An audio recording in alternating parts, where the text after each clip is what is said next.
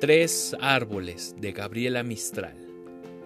Tres árboles caídos quedaron a la orilla del sendero. El leñador los olvidó y se conservan apretados de amor como tres ciegos. El sol del ocaso pone su sangre viva en los hendidos leños y se llevan los vientos la fragancia de su costado abierto. Uno torcido tiende un brazo muy inmenso y follaje tremendo que se hace hacia el otro, y sus heridas como dos ojos llenos de ruego. El leñador los olvidó. La noche vendrá, estaré con ellos. Recibiré en mi corazón sus manzanas resinas. Me serán como de fuego y mundos ceñidos nos halle el día en un momento de duelo.